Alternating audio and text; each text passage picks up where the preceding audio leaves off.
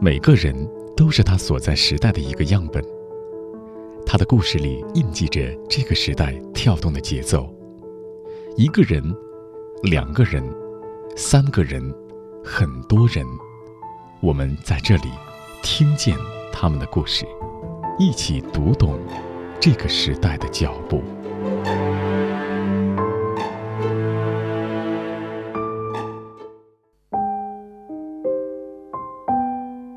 一九八五年，还是初中生的唐烨就走上了配音的道路。她是蓝精灵里的蓝妹妹。啊，把这些花用到舞台上一定美极了，得赶快回去告诉他们。哦，什么味儿啊，这么香！是《乱世佳人》里的斯嘉丽。我需要三百块钱交泰勒的税。哦，瑞德，我对你说一切都好，那是说谎。情况是糟的不能再糟了。而你有的是钱。他见证了配音在中国走过的时代变迁。除此之外，唐烨还是以京味儿戏、男性戏见长的北京人艺唯一在编的女导演。杨麻将、贾子园，她赢得了话剧最高奖项金狮奖最佳导演奖的荣誉。今天，就让我们一起听见唐烨的双面人生。今天啊，我所在的地方是北京人艺的后台化妆室，然后坐在我对面的是北京人艺的导演唐烨。哎，唐老师你好，听众朋友大家好。大家听啊，这个唐老师的声音特别好听，说唐老师不仅仅是一个导演，而且还是一个配音演员。嗯，那说这个两个身份，然后我刚才想说，我们先聊哪一段呢？那我想想，那我们就按时间顺序上聊吧。嗯，那先说这个配音。刚才那个，嗯，我说那个陶老师，您在那个人艺工作多少年了？您说是九二年就来了。是的，已经有二十七年了。是的，这二十七年已经很长很长了哈。但是说起配音的话，这个年头就更长了。对我第一次接触配音，应该是在一九八五年。一九八五年。对，当时我应该上初中二年级。那会儿，这个上初中二年级就有机会接触配音，这是怎么回事呢？呃，当时我在中央电视台少年演出队，就是现在的银河艺术团的前身。嗯，那个时候呢，就会有，嗯，比如说像中国儿艺呀，还有国家话剧院人艺的老师们教我们，主要那个时候其实教的是表演和朗诵。嗯，当时我记得是广东的姚希娟老师。她呢录了一个特别特别有名的电视剧，叫《海底》，就是海蒂一个小姑娘，对，就是一个写了一个好像是十岁一个小女孩的故事，一个电视剧。当时呢，我们北京的就银河艺术团的，我记得是徐家茶老师和王明玉老师就说，毕竟那是大人录的，再好，他也是大人录的。说我们为什么不能让真正的孩子录孩子？嗯，说而且我们有。演出队这么多优秀的孩子，所以真的是我们从零开始。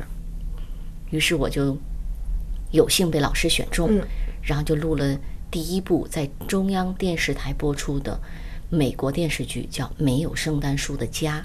当时的那个小女孩叫艾迪，是一个十岁的特别有个性的单亲家庭长大的一个小姑娘。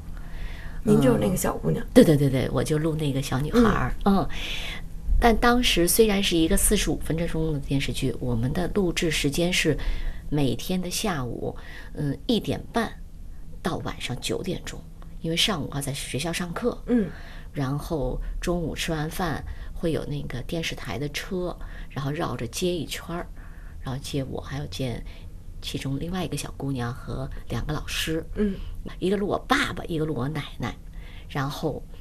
嗯，录到晚上九点，就这样的话，我们一个电视剧要录五五个下午晚上，就是现在播出来只有四十五分钟，四十五分钟，对，为什么会录这么长时间？因为我们那个时候一大家不像现在，现在我们比如说能耳机听回放，嗯，然后我们能打点儿。甚至录音师可以可以给你调口型，就把你的口型长了短了，他可以帮你对。那个时候是完全没有的。嗯，那个时候我们比如说是就像电影那样录，就是咱们两个的对话十句就是一个段落，嗯，然后中间打不了点儿进去，就是说，如果说这十句话我错在第五句了，嗯我们就得从第一句重新来。也就是说，不能够说像现在我们这个电脑里边操作的时哎，候，对对对对我还可以复制那一对，段，不可以到这儿来，对我可以比如说删，掉，哎，从第四句之后我接，不可以。就是，所以这得完全大家严丝合缝，一对对，就每一个人真的是高度紧张，嗯嗯，而且也没有参考声可以听。我们完全那个时候，我记得就是最困惑的就是那种话里话外的，嗯。就经常我们是从话外就开始说话，然后摇到你的脸上，嗯。然后怎么又摇到，比如这个人在倒水，嗯，所以我们要记住那个水倒到什么程度，他开始，你开始出声，嗯，就完全凭记忆力，所以是现在想想就是挺恐怖的一件事儿。对。但当时真的是完全靠记忆，所以现在很多人录音，他没有那个参考声，他不会说，他都甚至嗯。不用抬头，他只要原声一说话，他就张嘴，然后录音师会帮他调整位置。嗯。我们那个时候是不可以的，是完全靠记忆，而且那个时候呢，纯粹是当艺术品在做。嗯，我们会用周六日两天的时间，导演给你进行人物阐述，嗯然后两个人、两个人或者三个人之间的对手戏会反复的演练。就咱们两个要先嗯先像读剧本一样，咱俩把这段戏读好了，然后你的什么意思，我的什么意思都弄明白了，然后念给导演听。嗯，导演听了说可以了，咱俩再去对口型，因为咱俩这么这种速度不一定是人家原片的速度。所以我们真的会会花两天的时间，就先来对戏，嗯先来把人物弄清楚，然后才开始录音。这听的感觉就是一个作品，就好像是你们这些配音演员，然后去演了一回这是的个戏是的一样。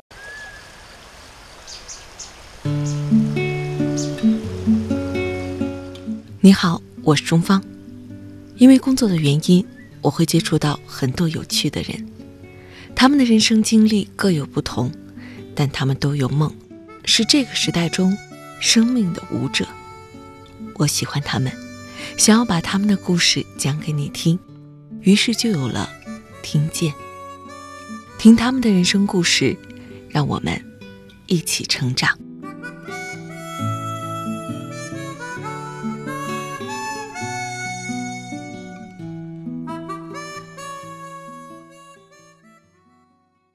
等于说这个是一个开头，初中的时候，对，但是这个不是尝鲜，尝完鲜之后你还一直就做下来了。后来好像就是嗯。因为录了以后就反响还挺好的，嗯。所以慢慢的只要有这种国外的戏，嗯。只要是中央电视台播出的，都会给到银河，就给到我们这个老师。然后我们老师呢会根据，比如那个时候我们录了《橄榄球公主》、嗯汤姆索亚历险记》等等，就录了一系列这样的片子。但是他不是说都是我录主角的，比如《汤姆索亚历险记》，我录的好像是他那个表姐。嗯，橄榄球公主，我录的是那个啦啦队长，因为那个、那个公主好像相对是一个高中生，嗯，呃，好像当时我的年纪比较年轻小，所以老师就会根据呃不同的，但是都会用我们银河的，就是当时少年演出、演出队的孩子们，所以这个基本上就呃慢慢慢慢的，好像就形成了。北京的，他们有的甚至就是说叫叫什么央配或者什么，这都是现在的粉丝们给起的那种哈代号似的，叫央配的那种基本的阵容。嗯后来呢，所以我就说我一路走来，其实就是遇到了特别多的老师。嗯我到中戏导演系上学的时候，我的台词老师是张君英老师。嗯在之前的配音的时候，他也是配音界的，真的用现在话说是大咖，就是那种大师级的老师。他是我的台词老师，嗯我又是台词课代表。然后他他就说，我们俩之前呢，是我上高中的时候录过一个戏叫《我的爸爸妈妈》，他就是录我的妈妈，嗯所以他认识我。他说哟，他说你是我课代表啊？他说你寒暑假干嘛呀？我说没什么事儿。他说你跟我配音来吧。所以等于到了大学之后，就是又续上了这个配音的这个，就一直跟着他做了很多，直到后来他一直在帮着呃中央八嗯做很多很多译制片，所以呢，后来就等于我一直跟着他，和他一起做联合导演啊，然后我们也录了很多，就是大家就都能知道的，比如说像《唐顿庄园》，嗯像《实习医生格雷》，嗯、等等等等吧，就特别多这样的戏，包括呃安娜卡列尼娜，嗯呃，还有后来中央台也有自己的那个叫什么，嗯，名著名篇，嗯什么佳片有约，像那样的，我们也会去录，像录了当年那个特别有名的，像《初吻》，嗯像那个嗯红与黑，还有《乱世佳人》儿等等。就是运气好，每次比如老师就说说那个录《乱世佳人》的时候，我记得那个导演当时就说，他说我呢脑海里有三个女主的候选，嗯。他说我就同时打电话，那个时候没有微信，嗯，他说我就想谁先给我回 我就用谁。结果好像我是第一个回电话的，所以我就和徐涛老师录了《乱世佳人》那个戏。嗯，嗯所以您是斯嘉丽。对对对对对对，Scarlett，桃儿，那您现在想起来，就是录了这么多东西，嗯，您觉得印象最深的是哪一个角色呢？啊，我觉得可能印象最深的还是《乱世佳人》吧，因为首先那个戏是分上下部，嗯。相对比较长。我记得那个时候还是那种二分之一的录像带呢，然后我们头一天还去中央台取的录像带和剧本儿，然后提前了一周先自己先看回家了进行揣摩，然后等我们录音的时候呢，我们先用了两天的时间录了所有的群戏，嗯。就把我和那个 Raider 的戏都挪到了最后，就等于两天之后我们才开始录的。嗯，那个时候其实之所以选我，好像他们觉得那个声音呐、甜美度啊什么什么的比较够，但是我是觉得那个角色。她更有个性，我觉得 Scarlett 她她吸引别人的，当然费雯丽很漂亮，但是我是觉得在战争面前，可能当年的娇小姐她能够站起来，勇气。对，而且她比别的人更坚强，甚至为了能让自己的家人吃饱饭，能让这片庄园得以保保存下来，他可能用了各各种各样的手段。所以我觉得他的个性可能更加吸引我，而且我觉我是希望在这方面可能做足一些文章。嗯，但当时好像我们的那个翻译老师当时还跟我说呢，记得我记得有一场戏就是，呃，战争爆发了，然后美兰妮在家要生孩子，她刚从那个医院回来，简直就是满脸脏兮兮的，然后一到家，那个黑人女仆就回来说：“哎呀，你说美兰妮小姐要生了。”当时她从来没有生过，也没有接生过的经历，然后她要等于充当一个就是他是一不个主一样的人，是的。嗯于是当时我记得，我就用那个嗓子都都很，他已经好几天没有睡觉了，嗯所以我就有一点点破了。这是我设计的，快怎么去打水，别什么人全是这样的声音。后来等我录完了以后，那个导演就特别满意，录音师也觉得特别好。但是我们那个录音那个翻译老师，嗯特别可爱，就走到门口，唐叶，嗯甜美。他的意思，你不要忘记甜美。后来我就，哎呀，当时我说老师，我说这个时候已经没有甜美了。没有，嗯，我觉得这个时候你要再甜美了，就不是他了。而且那个原声给我们的那个、给我的那个印象也特别深刻。嗯，但是可能那个那个那个老师就老说，哎呀，说说什么时候都要注意自己的身份。我说老师，这个时候他没身份了。所以我记得当时有有有这样一个，好了，好了，别这样了。你想让北方佬见你这个样子吗？啊，把手拿开，你这个流氓！我还没说你就知道我要说什么。你明知道不会借钱给我，可还让我说下去。我就是想听听你要说什么。别灰心，来看着我上脚架，我的遗嘱里会有你的一份。我会来看的。唯一担心的就是泰勒要交税的时候还没交死你。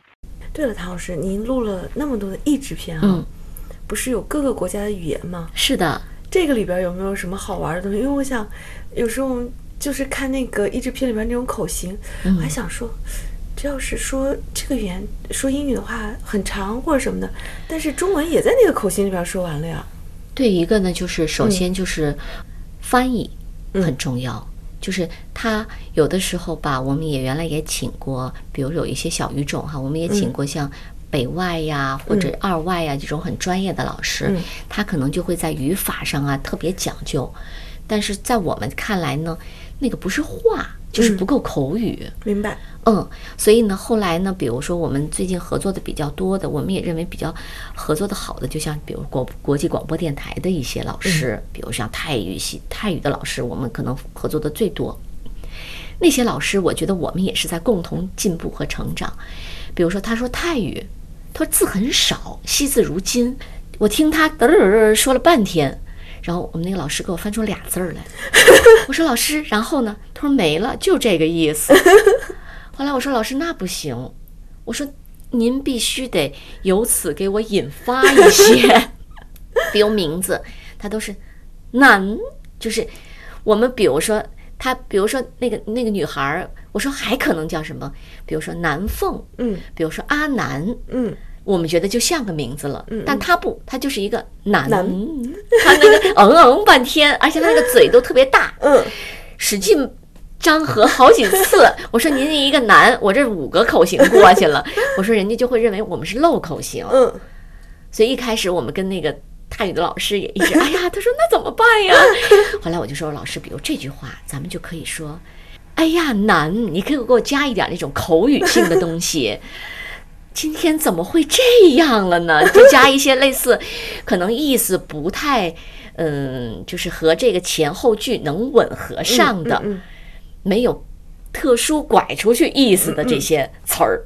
哦，后来我们就说，老师们都已经编剧兼翻译了，所以我觉得可能最难的就是一个就是亚洲的，一个就是比如说是欧美的，嗯。甚至后来我们觉得最难录的是意大利的，嗯。比如说俄罗斯的、前苏联的，最大的问题是名字，嗯，他的名字一上来就一串儿。我们经常比如说录个一百集，录到第八十集开始，名字叫顺了，已经快念完了。他一念还不能简化，说小叶呀不行，人家什么叶卡特琳娜的什么什么什么的，所以我们在会在那个之前，我们请俄语老师帮我们把就是重音标注好，然后贴了满墙的人物关系和名字，然后带着集体朗读，嗯。就这个名字会怎么念怎么念，然后我们也会从中间儿，比如从五六集开始录，嗯。这样的话不会让第一集让你听着特别割裂，嗯。所以有有一次，我们一个一个老师也特别可爱，他说那个队长他叫伊万伊万诺维奇，咱们现在说很简单，他说完了完了完了，他特别怕念名字，嗯。他又念得特别快，那一段呢，他要点名点十六个人的名字，他说完了完了，我们那个张军老师又特别有意思，就说来所有人进来。咱们看着他点名，然后一边点，我们还得有哦，是吗？还得有小议论啊什么的。他那一个名字就基本一上午就没点出来，一万一万啊，对不起对不起，一万一万。后来我们老师说，都已经十六万了，您那个诺维奇怎么还没出来呀？这都特别就是特别有意思的，但当时真的着急，可你越着急越越越念不出来。等有的时候我们可能这个戏都录完了，录下一个戏了。然后大念顺了，家爱念顺了，就互相说名字说的可溜了。接下来的这个片段来自于2005年的泰国电视剧《甜心巧克力》，唐烨在其中给女一号彭莎婉配音。你是来道歉的吗？不是，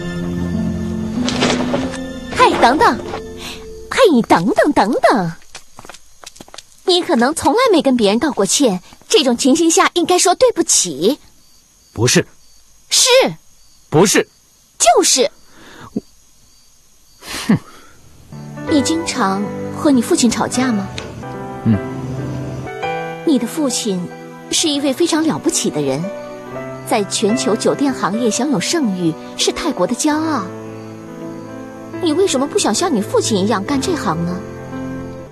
唐老师，其实您说您配音配了三十多年了哈，一下说挺恐怖。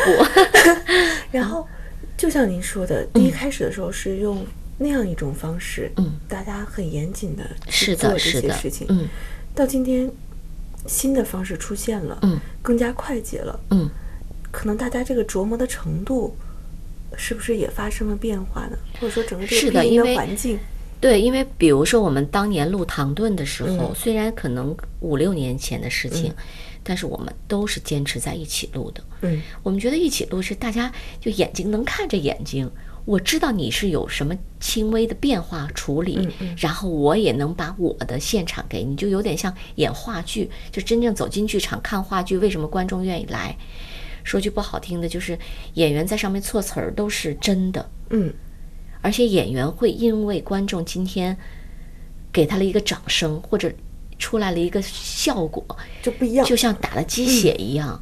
说，但是你说你去看那些影视作品，那都是我可能去年、前年甚至更久以前拍的，对也罢，不对也罢，永远的留在了那儿。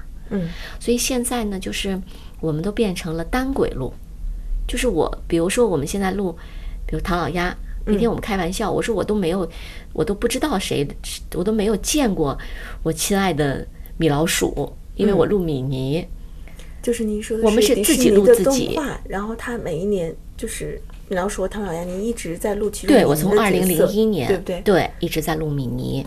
然后就是现在，我只是举这么一个例子，包括现在很多的院线上的大片儿，嗯也都是他会根据演员的档期，他会，我们就经常会说接到一个本子，就会告诉你啊，你录这个角色，你去了以后，你可能都没有时间把这个剧本看完，嗯，然后就告诉你啊，我已经给你标好了，然后第多少页几分钟，大概这句话什么样样子。所以有的时候，经常他们会说你录了一个什么什么戏啊？我说是吗？我不知道。他说反正是你的声儿，啊，是大概什么什么情节？我说哦，那好像是。我们可能都没有看到这个戏的名字是什么。然后完整的东西都不知道。是的，是的，有的时候，尤其是电视剧，嗯。他会比如说你的四十集、八十集，他把你的其中十集给你挑出来，嗯，然后就说啊，你录了一个公主，你录了一个美人儿，啊，美人儿，好吧，啊，大概是个什么什么什么样子的，嗯。啊，好的，但是整个剧情，它在这个剧里起的什么作用什么的，就他也没有给你这个时间让你去思考，就感觉真的特别像快餐了，对像快餐，是的，而且大家就像是里边的一个工具了，是的是的再有那种艺术没有那种创作的那种感受了，对，所以你说当年无论是长影还是上一场，嗯就是我觉得他们的东西，用咱们现在的话说是好东西，嗯有道理的。嗯，有的时候时经得起对他们人家在一起磨合，然后嗯互相的有这种，所以我们现在我们就开玩笑说，现在可能只有话剧嗯。是在一起磨合的了。说电影影视都找找找替身，嗯。你对面的不知道是谁，反正你就想象吧，因为这时候拍的你其实是不可以的，嗯，真的不准确。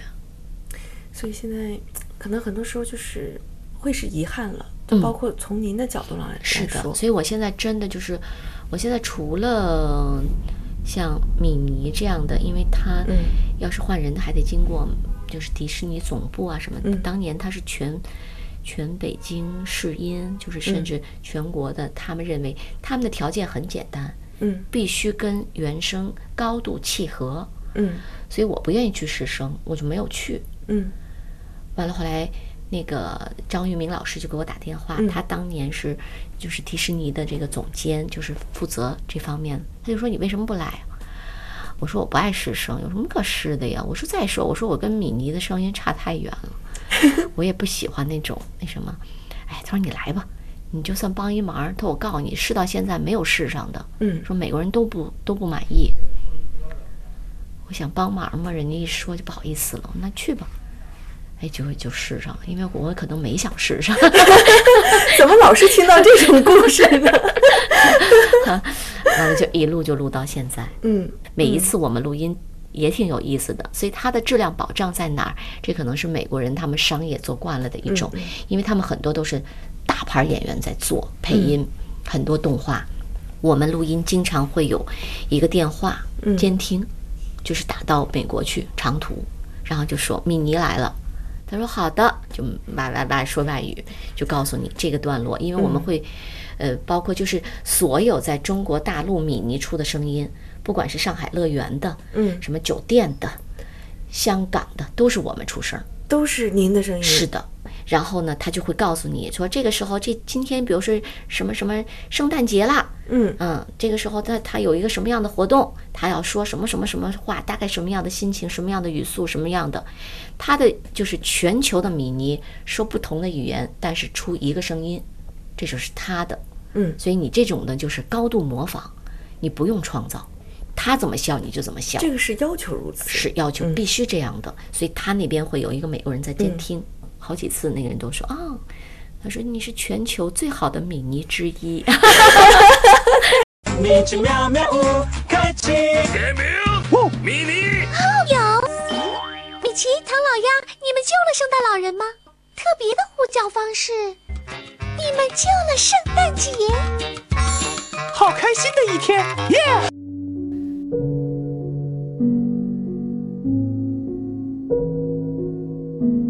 在配音演员之外，唐烨还是北京人艺的话剧导演。从1992年进入到北京人艺，到2012年正式走上导演的位置，唐烨花了二十年的时间。今天，就让我们一起继续听见唐烨的双面人生。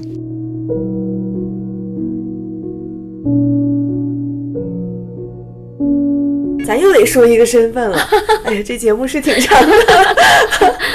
涛儿，您看，我们今天是在仁义的后台，嗯您是我们刚才说做仁义的导演，嗯，有二十七年的时间。对。但是我真正嗯开始导戏应该是从零一年吧嗯开始做副导演。嗯。之前我到了人艺以后呢，就先到了演员队。嗯。人家就说，因为我当年考中戏导演系的时候是应届高中生，嗯，我们班只有我一个是应届，剩下都是从各个剧团来的。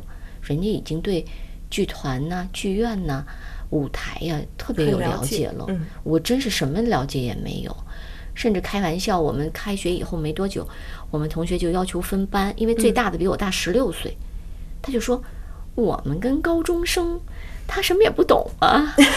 后来我们老师说那行吧，说第一学期期中考试，嗯如果考试结束了，我们可以按成绩，我们可以分个快慢班。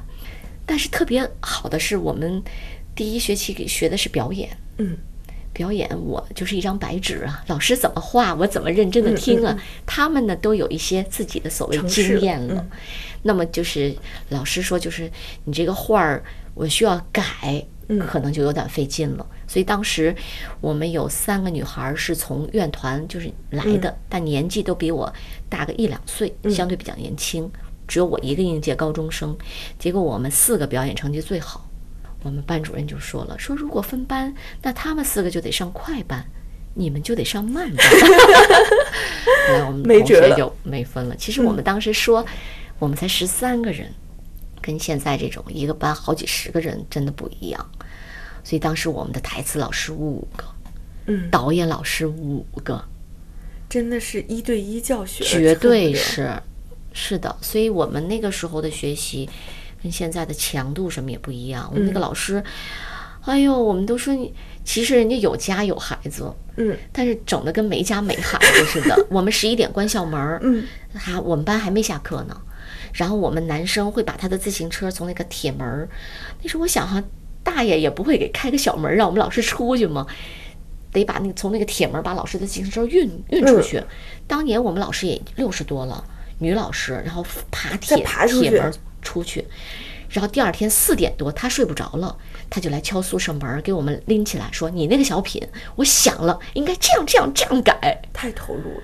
所以那个时候他们就说说你看那个中戏里面漂漂亮亮的表演系的，嗯然后身上全是那个油彩的，嗯肯定舞美系的，因为我们当时只有四个系，嗯说那个戏文系的永远是那种跟你咬文嚼字儿啊，嗯永远那个好像全是诗词歌赋啊在嘴边儿上，说你就看那整天睡不醒的，什么蔫头耷脑的，肯定导演系的，说为什么？说肯定老师又把他的编的小品枪毙了，还在想。然后毕业了以后，就分到了人艺，分到到了人艺以后就嗯到了演员队。嗯特别有幸，就是我还没有来，当时呢是人艺要跟就是老艺艺术家告别演出茶馆儿，嗯那是我上的第一个戏。当时正好仁义的两位演小孩的老师，一个是刚刚出国，还有一个刚刚怀孕，嗯所以就去中戏借。我们那一年的表演系也没有演孩子的这个形象的同学，嗯，所以他们就说说导演系有一小孩儿，说要不然你们去看看，然后就就来了，就来了，就把我接过来了。接过来了以后，然后就在那个戏演到一半儿的时候，就办了入院手续。嗯办了入院手续以后来了以后，院里就说说你看你也没有这个经验，那你怎么导啊？嗯，而且你先到演年纪员队太轻，是的，说你就先到演员队演戏，所以我就一直在演员队演，直到二零零七年才调到了创作室。这演戏的这过程中，您是就想演戏了，还是说我一定会想回到这个导演的这个位置上？因为实话，我也不是说一定要怎么样哈，嗯我只是觉得，就像我这样的形象，你说你演到四十岁，别人相信，我自己都不相信了。嗯因为我最那时候最纠结的，一上来说啊，你这角色六岁啊，六岁，六岁怎么演？因为我们剧院的表演风格和儿艺不一样，嗯儿艺是所有的大人演孩子，嗯那我们可以共同的夸张，嗯这个大人别人是整个表演风格是一样的，在我们剧院老师们的表演风格都是那种特别生活化，嗯然后只有我一个演孩子特别夸张，你就会觉得特别奇怪。可是你要不夸张，孩子怎么演？我经常会说，原来我就记得我跟林兆华老师、跟苏敏老师、跟任明那时候都是导演，我就说怎么演呀？我六岁呀。林兆华老师，你不要想。然后更可气的有一次，我记得叫《军用列车》，嗯当时我演一个就是那个孩子里面戏最多的词儿最多的一个，剩下给我配了六个真的孩子，全我们家属，就是我们同事的孩子，跟我站在一起，当时我都快崩溃了。那个时候是九五年，我二十五岁了，给我来的都没有上十岁的。我说这不就是卖我吗？我还要跟人家在一起，然后还有那种还要那种眼神儿，特别可怕。所以我就想，哎呀，我能演到什么时候？我觉得，我说我要是个子高一点儿，嗯我可能当年就考表演系了。当然，我们也没有人家那么漂亮哈，嗯但是，所以我是觉得，我做演员就是不是我能走到一辈子的路。嗯所以呢，我还是就是，无论哪个导演找我，无论当副导演啊什么的，我都嗯特别尽心。他们有一颗纯粹的赤子心，用一生追逐梦想。他们有一个不灭的梦想，用时光兑现诺言。他们有一个有趣的灵魂，即便是苦旅也微笑前行。他们是闪着光芒的人，他们的故事让我们一起听见。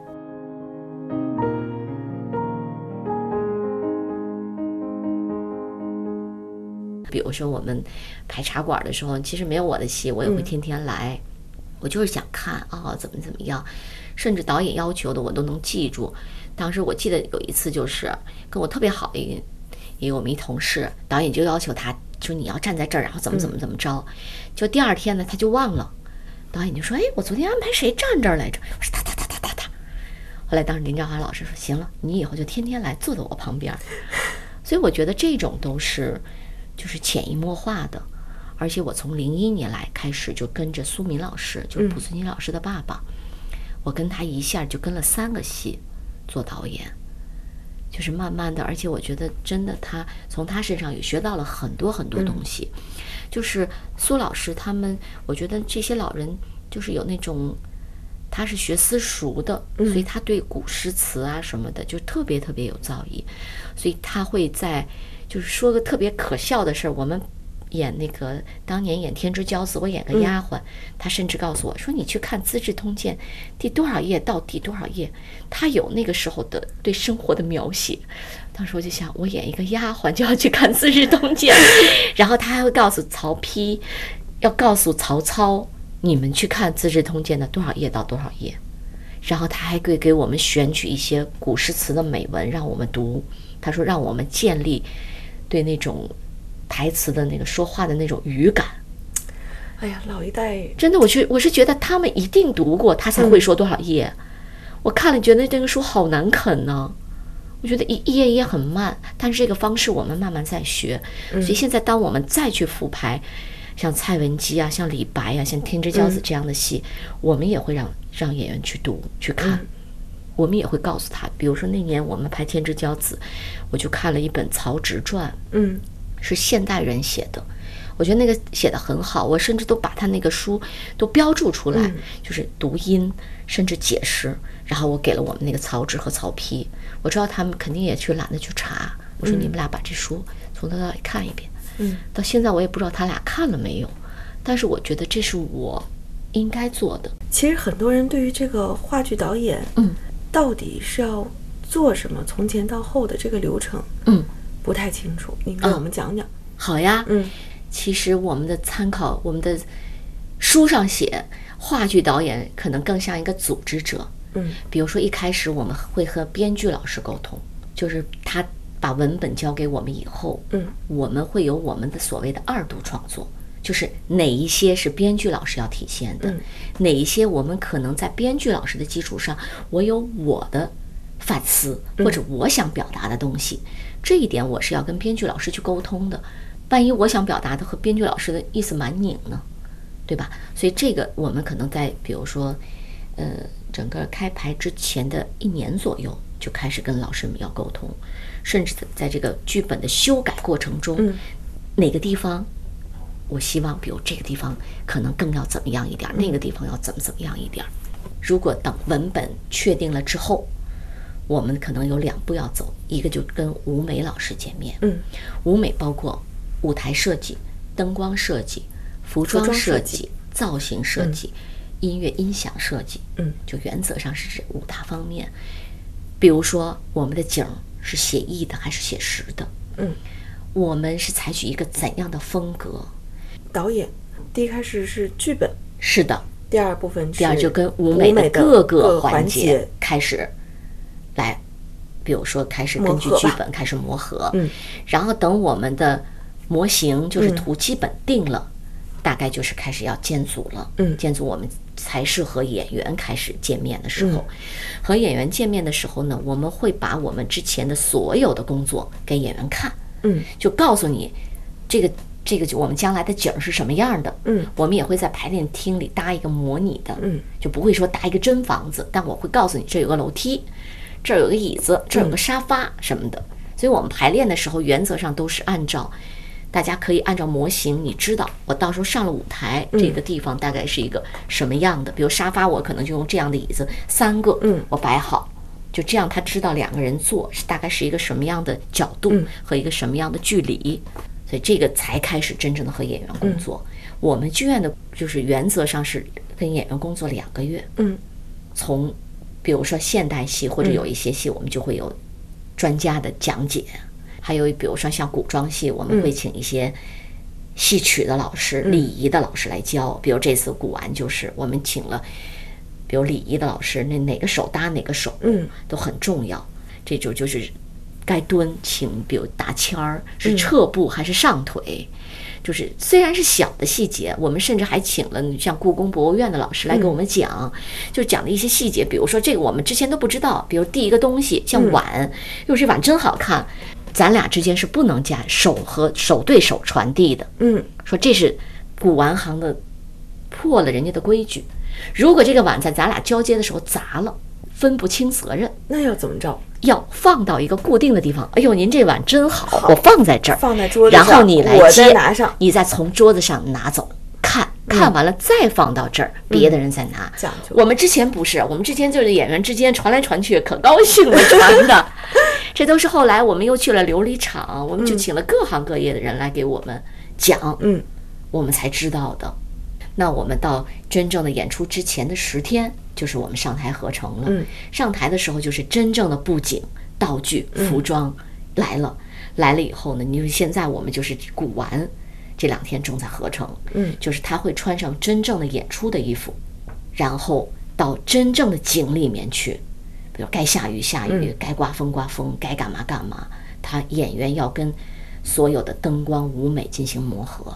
我们剧院的时间大概应该是十天，嗯然后才是见观众了。在这期间，我们还有审查，嗯。就是我们自己的剧院的艺委会的审查，艺委会都是由著名的编剧、导演、舞美设计和演员组成，提意见，提意见。嗯。昨天晚上我们就是到剧场里面提意见，嗯。我们会在排练厅有这么一个过程。排练厅主要提的是表演，因为其他都看不见，嗯。其他我们他们只能看图。昨天比如说说景儿的问题，甚至小道具的问题，昨天说你们这佛头太新了，嗯。不像那个千年打磨的，所以今天我们还得去做旧。嗯。比如说灯光有什么问题，甚至服装，说有一个服装什么什么年年代是不是考究，嗯，包括造型，就是会对各个方面提出问题，问题都解决了。今天我们是媒体见面，明天是正式，所以在观众真正看之前，我们已经演了好几天了，所以他们也开玩笑说这这几场都是不挣钱的，所以真的很辛苦。一九八五年，还是初中生的唐烨就走上了配音的道路。她是蓝精灵里的蓝妹妹，啊把这些花用到舞台上一定美极了，得赶快回去告诉他们。哦，什么味儿啊，这么香！是《乱世佳人》里的斯嘉丽，我需要三百块钱交泰勒的税。哦，瑞德，我对你说一切都好，那是说谎。情况是糟的不能再糟了，而你有的是钱。他见证了配音在中国走过的时代变迁。除此之外，唐烨还是以京味儿戏、男性戏见长的北京人艺唯一在编的女导演。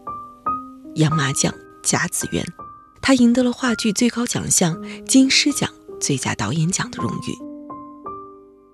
今天，就让我们一起听见唐烨的双面人生。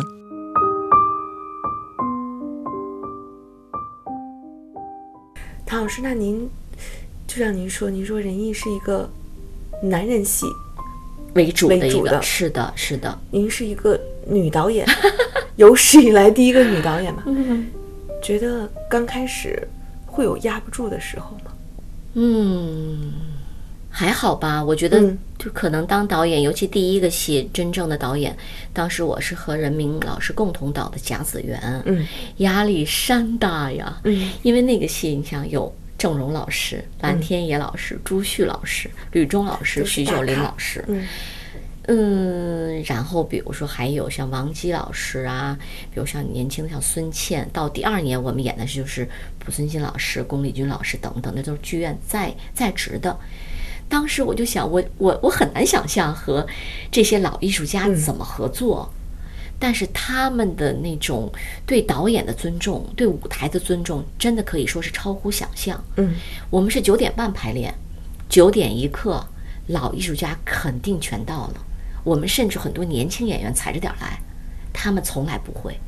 九点一刻，先把剧本翻好。他说：“导演，我们今天是不是排这段这段？我的日程都是头天肯定发了的。我说：“是的。”然后他们会把水倒好，然后说：“九点半是正式开始的时间。”嗯不是我来准备的时间，而且他们比如说有调度，他想改或者哪句词儿想改，他都会说导演，我跟您商量，嗯这句话我想改这样一个词儿，为什么？他不会像现在有些年轻演员，因为我们也碰到过外头年轻哎呀，导演这句话我说不明白，或者我说不我哎我特绕嘴，我给改了，为什么呀？有时候我就说，我说你把郭沫若的词儿都改了，那你成编剧了。那我把编剧别写他，我写你得了。真的有的人就上来就说，导演，我觉得田汉的这个词儿写的文法不通。我说你找田汉说去，就是他并没有去领会嗯人家编剧的意思，张嘴就来。但是老艺术家从来不会，嗯就是他对你的尊重，对编剧的尊重，对舞台的尊重，这是一点我就是特别就是感触深。您是导演，嗯然后配音演员，这是您事业方面的追求。然后您也是一个母亲，嗯然后刚才您也说了戏比天大，嗯，我会很想知道，就是您会怎么去处理家庭事业，去平衡这种东西。其实我觉得，只是工作，无论是导演还是配音演员，只是工作。你进了家门，你就是一个母亲，嗯一个妻子，一个女儿。其实我可能，尤其我父母和我一起住，所以我我就不比较放心，无论孩子什么时候回家，家里总会有人。嗯但是呢，就是无论我几点到家，无论是十二点、夜里两三点，嗯我第二天一定起来送我女儿上学。嗯就我觉得那是唯一可以跟她见一面的时候。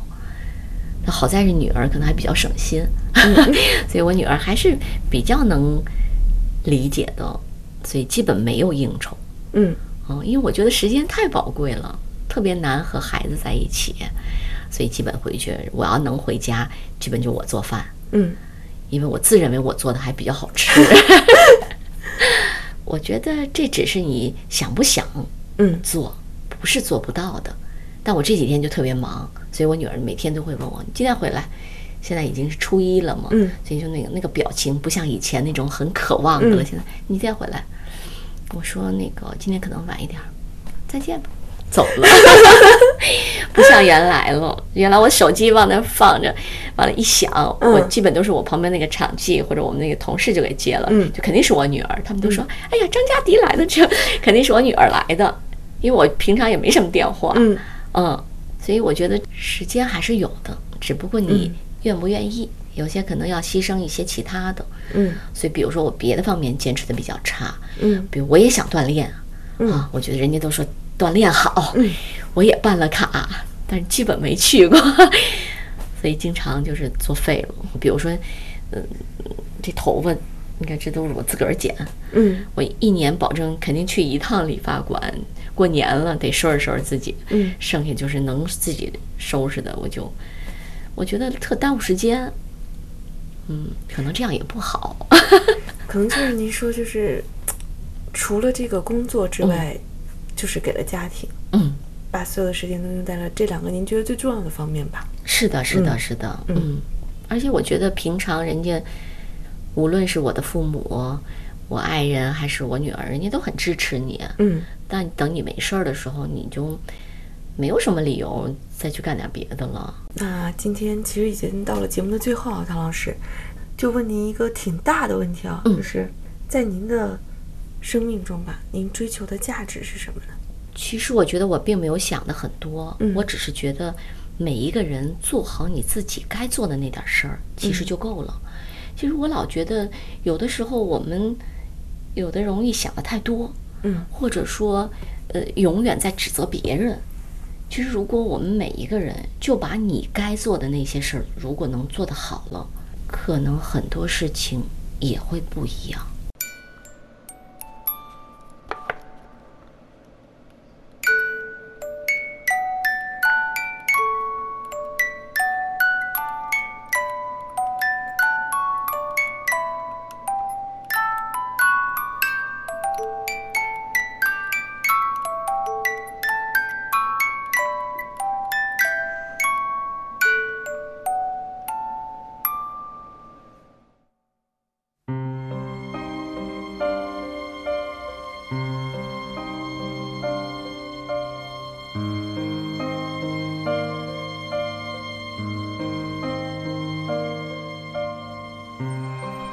美丽的梦和美丽的诗一样，都是可遇而不可求的，常常在最没能料到的时刻里出现。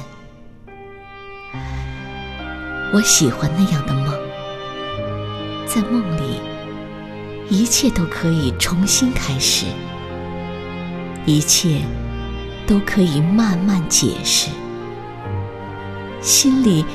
甚至还能感觉到，所有被浪费的时光，竟然都能重回时的狂喜与感激。胸怀中满溢着幸福，只因你就在我眼前，对我微笑，一如当年。我真喜欢那样的梦。明明知道你已为我跋涉千里，却又觉得芳草鲜美，落英缤纷，好像你我才初初相遇。